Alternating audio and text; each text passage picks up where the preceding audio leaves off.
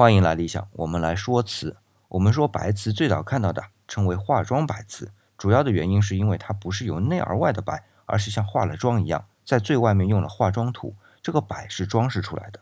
主要的原因呢，是做瓷胎的土里边还有成色剂，比如磁州窑，它的胎土里含铁比较多，所以呈黑色。再比如我喜欢的汝窑，它的胎土是含微量的铜，在高温烧结出来是淡灰偏黄的颜色。和燃烧完的香灰的颜色很接近，所以我们又有个很贴心的名称，叫做香灰胎。而且从这个名称也描述胎体的另一个特点，那就是细腻。直到景德镇，我们发现了高质量的高岭土，才真正烧出颜色洁白的白瓷。之前的定窑虽然也已经很白了，但是当我们把它和景德镇的白瓷放在一起比对的时候，就能看到定窑的白还是有偏黄的感觉。但是事情往往就这么有趣，当人们无法获得白色胎土的时候，总是想尽办法获得。而当真获得了白色瓷胎后啊，又开始有更多的想法，比如又要呈现出红色。